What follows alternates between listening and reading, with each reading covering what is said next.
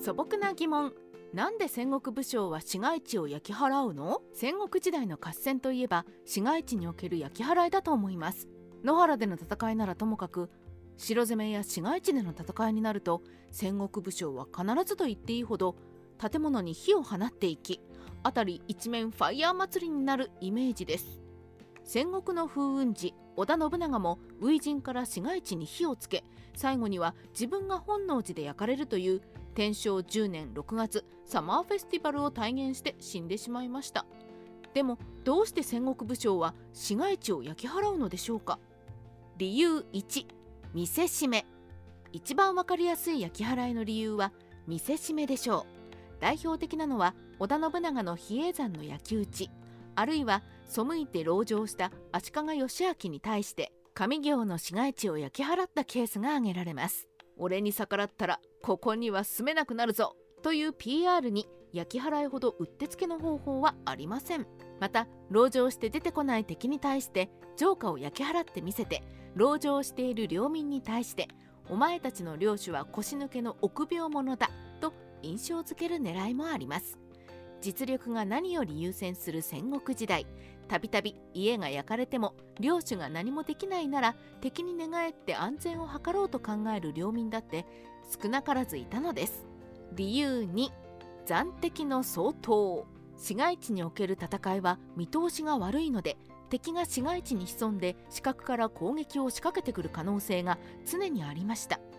このため安全のために残敵が潜んでいそうな建物には火を放って敵をあぶり出すために焼き払いが多用されたと考えられます。応仁の乱では京都市街が戦場になり敵兵が隠れやすそうな大伽藍を持つ寺も多いことから頻繁に焼き払いがなされ多くの建物が焼け落ちました。理由3煙幕の代わり。戦いが不利になった際に退却する側が退却方向を塞ぐ目的で周辺の建造物を焼き払うケースもありました。大火災が起きることで住民が逃げ惑い周辺が大混乱になるので追撃する側も追撃がしにくくなることがあります。もっともこんなことに巻き込まれる住民はたまったものではありませんけどね。理由4敵に根拠地を与えない。中世のお寺というのは実はお寺と言いつつも合戦を想定して伽藍を瓦屋根にするなど火矢に対する備えをしていました。逆に言うと敵軍にお寺を根拠地にされるとかなりの守備力を与えてしまい攻める時に損害が出るということでもあります。松永久秀の三悪にも数えられる東大寺大仏殿の戦いでも松永久秀は池田勝正の軍勢に拠点を与えないために般若寺文殊堂仏正堂妙高院観音院のような寺を焼き払っています。そもそもからして松永久秀と敵対していた三好三人衆は東大寺に本陣を置いていたのですからここで合戦になれば大仏殿も焼けることになるのは自明でした。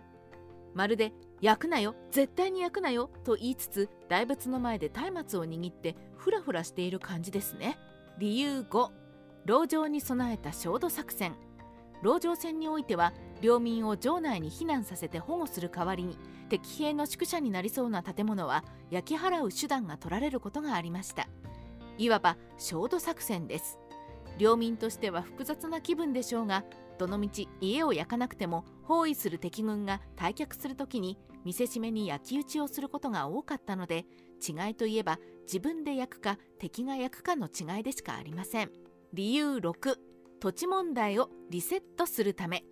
織田信長は元亀4年1573年足利義昭と対立を深めて烏丸中見門台に立てこもって交戦した義昭への見せしめとして上行を焼いたと述べましたが実はこのアクションはただの見せしめではありませんでした。当時の京都には実施戦という制度があり大貴族や寺院から借地した人が毎年銭で地代を支払っていましたが上行は歴史的経緯からこの権利関係が複雑であり京都支配を進める信長の足かせになっていました。